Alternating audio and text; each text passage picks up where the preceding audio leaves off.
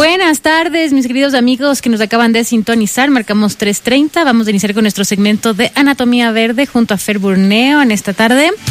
Pero antes no te olvides de visitar Casa Linda. Si quieres hacer algún cambio, sábanas, edredones, toallas, los trapitos de cocina, individuales, un sinnúmero de cosas. Una empresa 100% ecuatoriana, Casa Linda.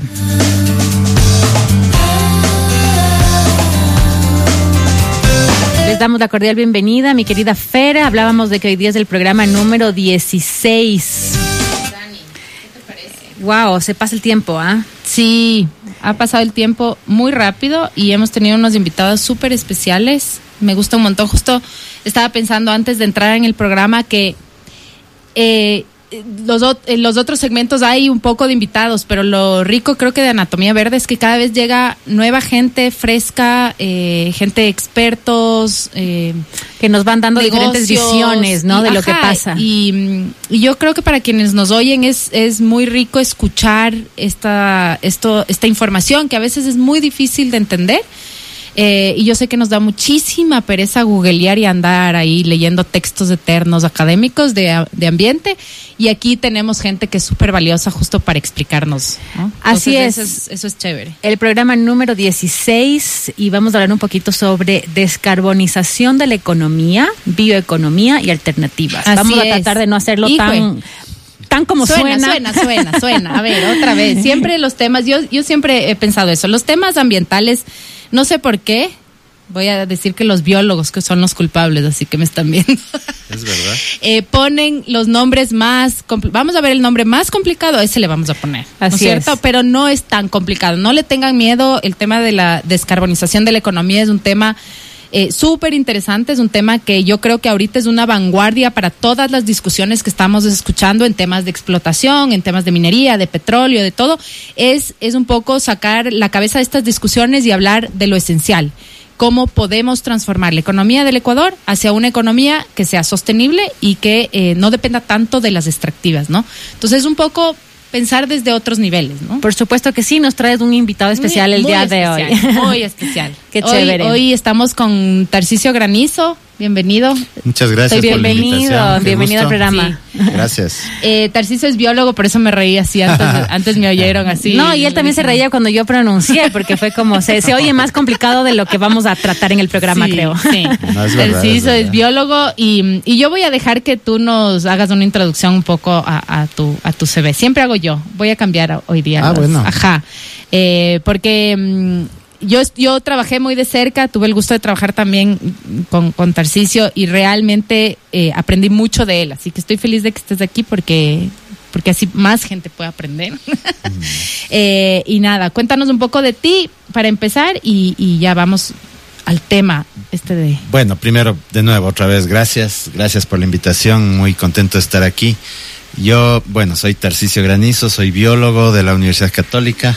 Bien. Este, he trabajado en conservación por más de 30 años.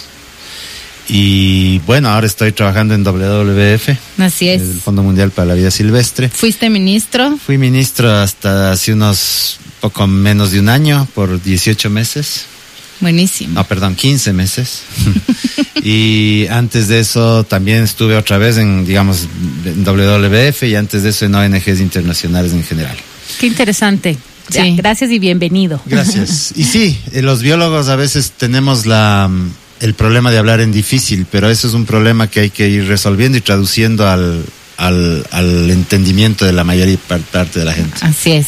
Hablemos un poco eh, de Números, que- como a veces decimos. Yo digo de números, ajá, pero datos eh, generales. Entonces, la descarbonización de la economía, un poco para que la gente no se asuste, Es igual a. es igual a la transformación de, de la economía eh, a todo lo que son no dependientes de recursos fósiles o minerales para sostener la economía de un país. ¿ya? Entonces le, le, le descarbonizamos, o sea, es- porque este tipo de recursos, su extracción genera eh, una serie de problemas ambientales que pueden luego ser eh, eliminados si pensamos en otras economías. ¿Qué pensamos en economías alternativas? Por eso hablamos de bioeconomía. Me gustó invitarle a Tarcisio porque él es un promotor de la bioeconomía.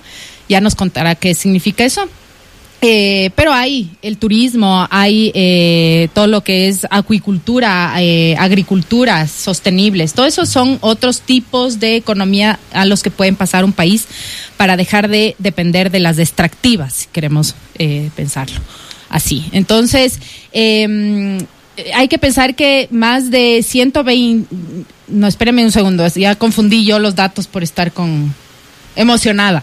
125 billones al año eh, es más o menos lo que la naturaleza provee en servicios eh, al, en el mundo. Es un montón. Es un montón. Es un montón. plata, sí. Eh, y ahora yo lo que quiero es un poco que entremos, me voy a saltar un montón de mis datos porque eh, en estos días hemos oído muchísimo del tema, obviamente, de los de lo que está suce- sucediendo en temas mineros. Eh, hemos escuchado de los casos, por ejemplo, del caso Wow, que ganó esta sentencia importante eh, eh, para, para, no, para que el bloque 22 sea retirado de, de, las, de los bloques que están siendo subastados. Eh, y to- hay una hay una discusión constante en relación al- a, a, esto, a estos temas y yo creo que es importante ubicar en el PIB nacional qué significa esto en números, ¿ya? Eh, el ¿Y por Ecuador qué es tan antes era- importante? Ajá. También es, ¿por qué es tan pero el importante? Producto Interno Bruto del Ecuador. Antes era más o menos el 57% dependíamos de las extractivas, es petróleo, sobre todo petróleo. Ajá. Eh, porque ahora es la novedad es la minería, pero sobre todo petróleo. Y eh, ahora ha bajado al 37% esto, más o menos, Más o menos, es sí. el número. Eh, y eh, le están ganando, digamos, en números, eh, todo lo que es acuicultura, camarón, eh, banano, Rosas. rosas, eh, productos que pueden pasar a ser sostenibles eventualmente si se hace una transformación también de su producción. Eh, y pueden ser sostenibles en, en largo tiempo. Y la bioeconomía está entre el 10 11%, ¿no es cierto?, del PIB.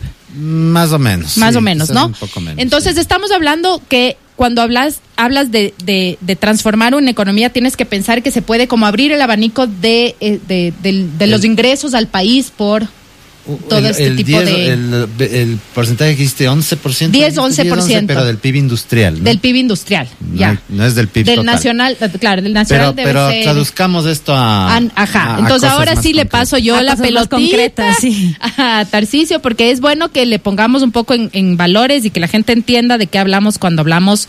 No es una discusión de decir no extractivas, no, sino es una discusión, Así siempre es. lo que decimos aquí, cómo encontramos la solución para que sea sostenible a largo plazo y que el país pueda retirarse de las extractivas y empezar a proponer nuevos tipos de economía. Claro, lo que. Exactamente, como que la gente que nos está escuchando quisiera saber exactamente cuál es el significado, ¿no? Ya, de la bien. descarbonización de las economías y también cuáles son las opciones que tenemos como país realmente para hacer estas mejoras o por qué es tan importante lo que dice Fer. Muy bien, gracias. Este, sí, ¿qué, qué, qué significa descarbonizar? Bueno, tú lo has dicho ya hace un momento, eh, este es un país que depende bastante de la industria petrolera y ahora empezando a, a depender cada vez más de la, de la minera.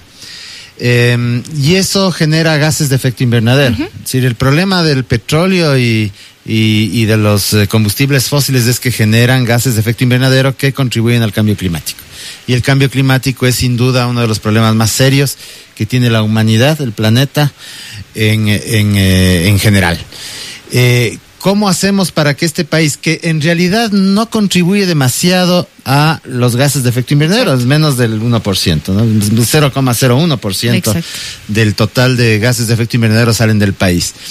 Pero cómo descarbonizamos el país es precisamente empezando a depender menos de los combustibles fósiles. Y eso no es fácil porque es un país petrolero. Así es un es. país que depende en un 37, 38, 40% de sus ingresos del petróleo y de la minería, como decías muy bien, porque lamentablemente tenemos minería. Sí. Digo lamentablemente porque eh, ya vemos los impactos que puede tener una minería o, un- o una actividad petrolera mal hecha. Eh, y ahí viene la- el otro tema que es importante que tú también lo mencionaste. ¿Se puede hacer bien hecha la minería del petróleo? La respuesta es, se puede. No hay actividad que no cause impacto, primera Sí. cosa, pero se puede minimizar los impactos, mitigar los impactos y tratar de hacer las cosas de la manera mejor para que no causen eh, los problemas que vemos en, en, en este- en otros países. ¿Y cómo logramos vimos- esto? o que vimos en la explotación del petróleo en los inicios del, del- de- nosotros vemos las los lo que se llaman pasivos ambientales, es decir, los daños que han quedado sin recuperar, sin restaurarse de la explotación petrolera, por ejemplo, en la provincia de Sucumbíos. ¿Cómo hacemos esto? Pues hay que tener reglas claras de cómo hacer minería, cómo hacer petróleo. ¿Dónde se hace, dónde no se hace? Ajá. Eso se llama ordenamiento territorial, es decir, un, un ordenamiento de qué se hace en dónde en este país y cómo se hace. Segundo, en aquellos sitios en los que se decida hacer minería hay que hacerla bien hecha, con los más altos estándares de mm, ambientales, que sí se puede, sí se puede, no hay de nuevo, no hay explotaciones mineras o petroleras que no causen impacto, pero se puede minimizar el impacto y se puede hacer bien o se puede hacer mal.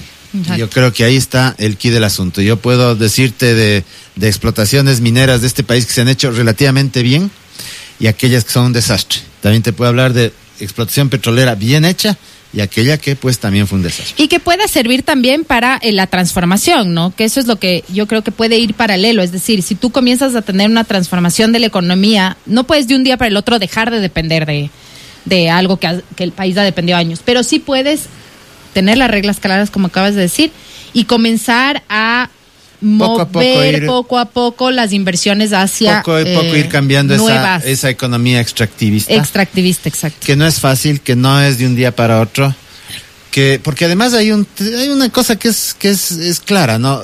Lo más fácil para un país, porque este país necesita recursos. Necesita pagar la luz, la- el agua, el teléfono como cualquiera de nosotros. Necesita pagar las carreteras, pagar los hospitales, pagar las escuelas, etcétera. ¿Qué es lo más fácil? Meter un, un cavar un hueco y sacar petróleo, cavar un hueco y sacar oro. Eso es fácil. Eh, Parece que no, pero es fácil y, y requiere inversiones y tecnología, lo que quieras, pero es fácil.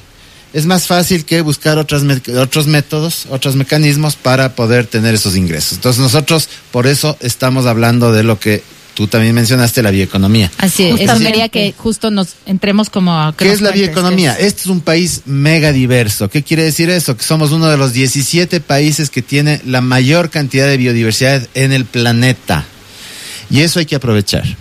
Siendo un país pequeño, siendo un país en donde en horas estás de la costa en la sierra y de la sierra en Amazonía, y que en cada uno de los paisajes que vemos en nuestros recorridos de la costa a la Amazonía, por ejemplo, vemos infinidad de diferentes ambientes y cada ambiente tiene especies diferentes. Esa biodiversidad es la que tenemos que aprovechar de manera sostenible. ¿Qué quiere decir sostenible?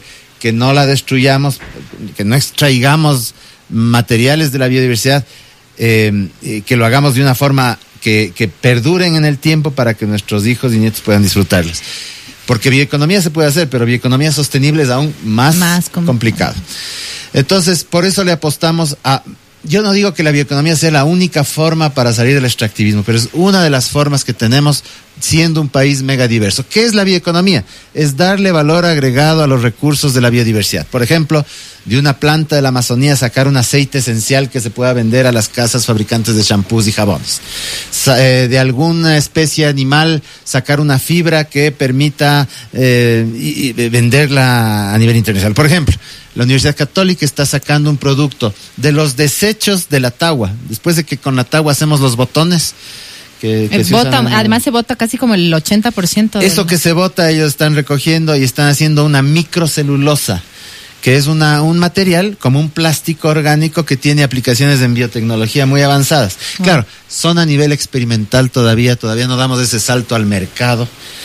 Eh, esa, es, esa es una cara de la bioeconomía, es decir, cómo le damos valor agregado a la biodiversidad. El otro, la otra cara de la bioeconomía es cómo le damos valor agregado a la basura. Por ejemplo, todos los residuos. ¿Cómo, ¿Cómo hacemos de los residuos, platos, cucharas, eh, de los plásticos, les volvemos a reutilizar, etcétera? Esa es otra cara de Claro, la y por ejemplo, económicamente hablando, es viable. Totalmente, pero pueden ser buenos. La, la basura puede ser un gran negocio. Mira, la cantidad se- se- son miles de toneladas al año de, de, de- de, residuos orgánicos que se producen en la agricultura. Por ejemplo, ¿qué se hace con las plantas de banano después de que se coseche el banano? Ahora ya. Se las deja se las botadas o se las entierra en el mejor de los casos. ¿Qué pasa cuando se cosecha el arroz en la costa, por ejemplo, o el maíz? Lo peor que puede pasar es que algunos campesinos incluso todavía queman ese residuo.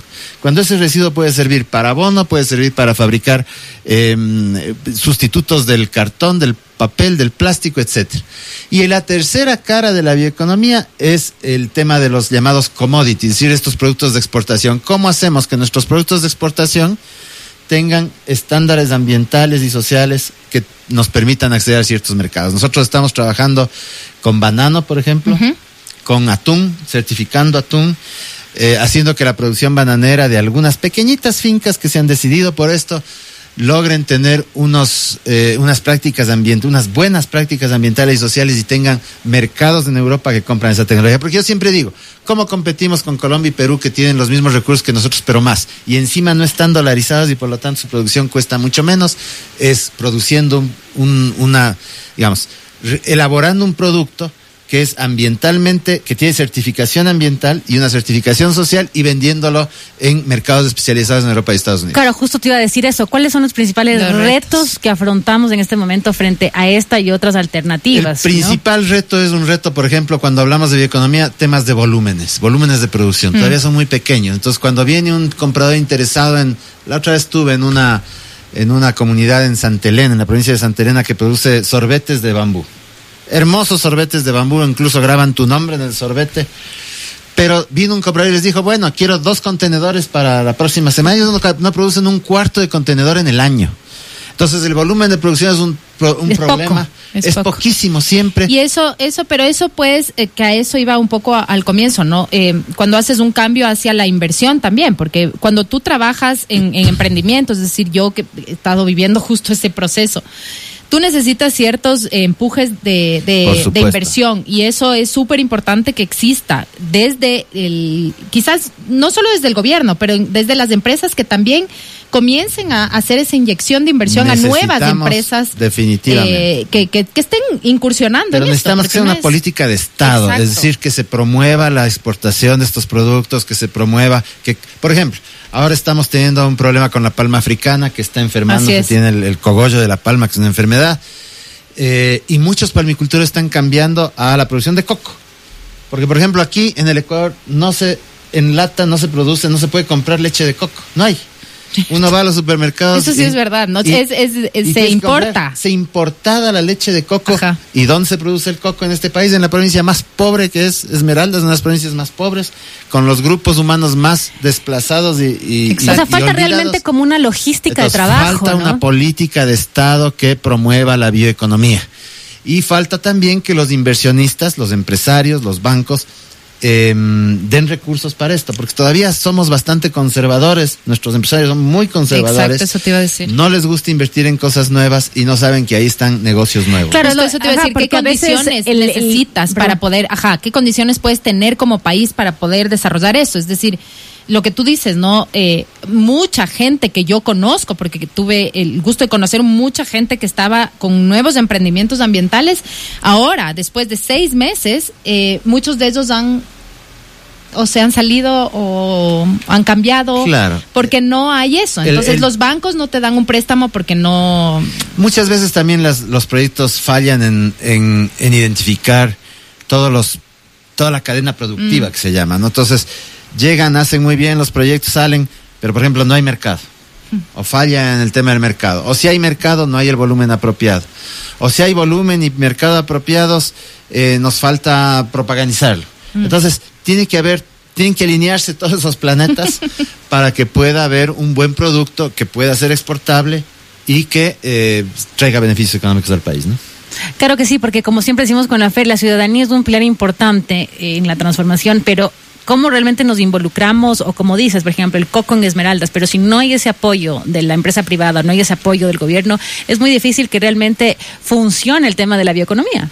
Es difícil, sí, pero no es imposible. Es decir, yo veo ahí, hay decenas de, de, eh, proyectos de pequeños empresarios, de pequeñas, de comunidades locales. Por ejemplo, hay una comunidad local en, en, en, eh, en Manglares Churute que está ya enlatando el cangrejo. Ellos, la comunidad ya está enlatando el cangrejo. Y había unas que me dijiste unas baldosas, ¿no es cierto? Unas baldosas hechas con el con lo que sobra del cangrejo. Después de que uno come el cangrejo, bota la, la cáscara. Claro, la, Pues estas, estos, esta empresa está recogiendo esa cáscara y haciendo baldosas con esa cáscara. Hay una, hay unas em, empresarias eh, de la provincia del Cotopaxi que recogen los, las hojas y los productos de la cosecha de banano y elaboran vajillas hechas con eh, desechos de banano, que, pueden ser utilizados hasta cinco veces. Y después puedes eso sí, arrojarlos a la basura porque sabes que va- son, Son- totalmente son- biodegradables. Exacto. Hay mucha producción, mucho, muchos productos hechos con bambú, con guadúa, que, que es un material muy noble porque eh, crece rápido eh, eh, y, y es, eh, puede ser utilizado para muchas cosas. Eh, en fin, si yo me pusiera, sería objeto de un programa entero Exacto, el, a contarles la cantidad de emprendimientos que hay. Eso Pero te iba a claro, preguntar. Alguna vez me dijiste que había, ¿no? ¿Cuántos habían datado en el ministerio? Bueno, en el Ministerio de- del Ambiente se, se- se identificaron 200 más o menos montón. bioemprendimientos. ¿Y ¿no? dónde es que, o sea, dónde es el punto en que se quedan? Porque los, los emprendimientos tienen como un proceso, ¿no? Primero tienes, obviamente, el, el plan de negocio, eh, haces un estudio, bueno, un estudio previo, el plan de negocios, y luego haces todos los prototipos y todo. ¿En dónde ves que En puede varias ser cosas, como el- depende, depende, son varios cuellos de botella, ¿no? Por ejemplo, la organización comunitaria es un tema complicado. Por ejemplo, empiezan a ganar dinero con el recurso, se pelean en la- dentro de la comunidad. Y entonces unos se van por un lado, otros se van por el otro lado y se acaba el proyecto. Es decir, eso, por ejemplo, es clarísimo. Un, si si un, un proyecto de bioeconomía con comunidades locales solo funciona cuando hay organización comunitaria. Ya. Buena organización comunitaria. O, por ejemplo, eso, ¿no? Es decir, eh, está el producto, los mercados piden volúmenes grandes. No hay. Eh, y no hay. O, o, o, por ejemplo, los mismos productores te dan un cargamento un mes, al mes siguiente que te tienen que dar el siguiente te dicen, no, ¿sabe qué? No pude conseguir, No no, hubo, no salió, etcétera. Eh, plagas, hay muchos eh, que, que empiezan bien, les cae una plaga o se inundan. Por ejemplo, ahora estamos con problemas de inundación en el Cuyabeno, en donde tenemos un proyecto de cacao orgánico. Pues todas las cacaoteras se inundaron por las últimas lluvias que cayeron, unas lluvias más allá de lo normal en promedio. Entonces, son una serie de factores que hay que ir eh, ajustando, revisando, viendo, para que realmente esto no sea solamente un sueño, sino una realidad que realmente permita el cambio de la matriz productiva, que es lo que queremos. Me parece súper, ajá, es que me parece súper interesante porque creo que a veces uno cree que el, el sueño de hacer algo o un país o cuando hablas, ¿no? Mucha gente ahora está con el tema de lo sostenible, en, en- digo en la punta de la lengua porque es todo el rato yo soy sostenible.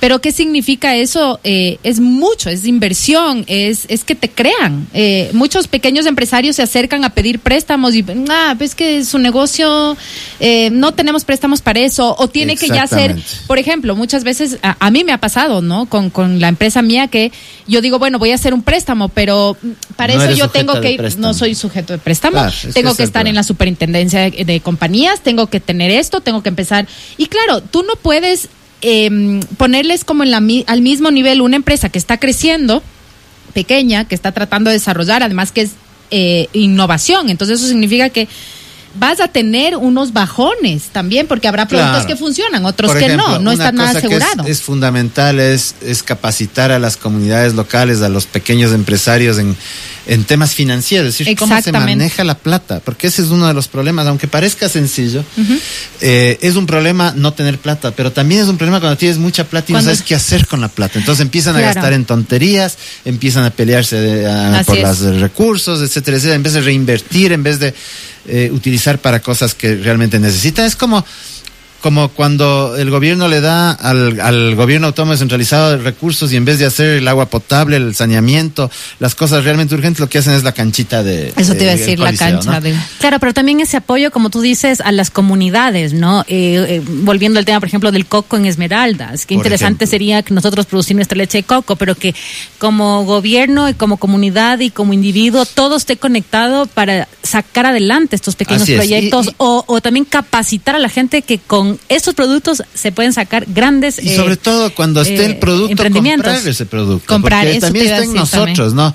Dejar de comprar las cosas que son importadas y, y- y- y favorecer lo nacional. Siempre que lo nacional también tiene que tener buena calidad. Eso. Porque no vamos a comprar un producto malo solo por ser nacional. Ahí está otro de los temas de la cadena productiva que es el aseguramiento de la calidad. El control de calidad, la calidad. Eso es un tema que no trabajamos tanto en el Ecuador. No, y, yo, y, es, y es un tema importante, porque yo creo que, y, y justo esto yo había puesto en, en mi cuenta de Twitter, que yo decía, mucha gente le teme mucho a la competencia, porque dices, bueno, eh, es que mi producto, no, la competencia lo que te permite es ir eh, mejorando tu calidad. O sea, alguien no compra tu producto o no tiene tu servicio porque algo le falta a eso. Y eso sí. es tu rol es ir mejorando. Si no hay competencia, tarde o temprano tu producto va a, Desaparecer, a desaparecer. exactamente. Y eso es clarísimo.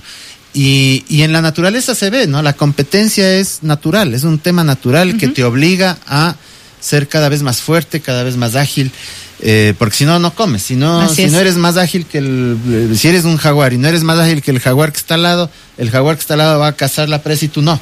Entonces tienes que estar permanentemente eh, actualizando. Esperemos que en los próximos años, realmente en, en periodos cortos, esto de la bioeconomía vaya creciendo, ¿no? Y que realmente sea el fuerte del, del país. O sea, ahí lo Que que, sería te- la- lo lo que- ideal, ¿no? Yo creo que ahí lo que lo que hay que hacer mucho es empujar lo que dijiste, ¿no? Primero que haya una fuerte política eh, pública, una, una- política una- pública. un- Pero una, una política pública que alinee a los distintos ministerios. Ajá. Sí, está el Ministerio del Ambiente, el de Agricultura, pero también el Ministerio de Comercio eso te Exterior. iba a decir, producción, todos los ministerios son importantísimos porque Exactamente. Porque si no, no puedes sacar adelante. Es decir, lo que yo decía es, si tú ves que las comunidades eh, son, eh, siempre está dividido. Es decir, el Ministerio de Ambiente trabaja con las comunidades alejadas. de- pero esas comunidades pueden salir adelante y ser nuevas, eh, eh, tener una, una mejor economía, si es que tienen un apoyo desde el Ministerio de Producción na, na, o de Exportación, ¿me entienden? Porque Claro, po- ellos te ayudan a ubicar tu y producto. alguien que les ayude, Entonces- por ejemplo, y también lo- la banca y que, La le, que banca, le preste los así es. para le dé un crédito blando. Así es. Porque no se puede tener una producción con unos intereses que son absurdos Es eh, imposible. en este país No, en no, no dólares, puedes, o sea, claro. es absolutamente ridículo. Porque además no se mueve al comienzo tan rápido por ser un producto de innovación. Entonces, parte de lo que podemos hacer es comprar los productos. Eh, Por ejemplo, cosas tan sencillas como comprar, en lugar de ir a comprar en las grandes cadenas de supermercados, comprar en la tienda del barrio. Así es. Buscar Eh, comprar productos a nuevos. granel. al granel, al exacto. granel, eh, cositas así que uno puede hacer en el día a día y, y- y que también contribuyen a otras cosas. Cuando compras al granel, compras con menos plásticos, que el plástico es de Así otro es. de los problemas que seguramente ya lo habrán discutido en este en este en este programa. Pero eh, la compra a granel, llevando uno mismo su, su, su bolsita de tela, eh, son cositas chiquitas que, Que a- van a lo mejor sumando. van sumando, pero que parece que no fueran importantes, pero sí son. Exacto. Así es. Entonces- Pero bueno, se nos termina el tiempo. Cuéntame. Lo Fer. que dijimos, ¿no? Eh, un poco, si nos están escuchando, así alguien que nos coincidió de, del gobierno y, y obviamente de empresas, de todo lo que son eh, cámaras de industria y todo, que puedan seguir empujando a este a esta gente, búsquenlas, porque están ahí, están ahí, necesitan mucho apoyo en temas financieros, en temas de manejo de negocio y todo eso, y, y, y es una, es un llamado un poco de atención a la sociedad, ¿no? Pónganse a buscar estos negocios porque están ahí, eh, apóyenlos y a los ciudadanos que nos escuchan, eh, búsquenlos porque hay muchísimos negocios. Yo he visto unas maravillas nacionales, ya les digo, yo uso shampoo hecho aquí, Cepillo de eh, cepillo de dientes, dientes jabón. hecho aquí, eh, el- el- lo que uso para el pelo hecho aquí, todo es, es local. Es, es simplemente salir de la zona de confort y comenzar a buscar eso en todo sentido de la palabra. Salir de la zona de confort de la economía a nivel de escala alta. Eh, y buscar nuevas economías. Eh, a esos empresarios que siempre están diciendo, bueno, no veo nada innovador, quizás es momento de salir de esa zona de confort y recorrerse el Ecuador y buscar nuevos negocios. Esos jóvenes innovadores que están Sí, ahí esperando. son increíbles. Que, que alguien les financie el, el aparatito que construyen, el- la idea que tienen es increíble. Es importante. Entonces, eh, hay que ponerse pilas, ¿no? Esto sí puede hacerse, pero se hace siempre y cuando como ciudadanos, en todo sentido de la palabra,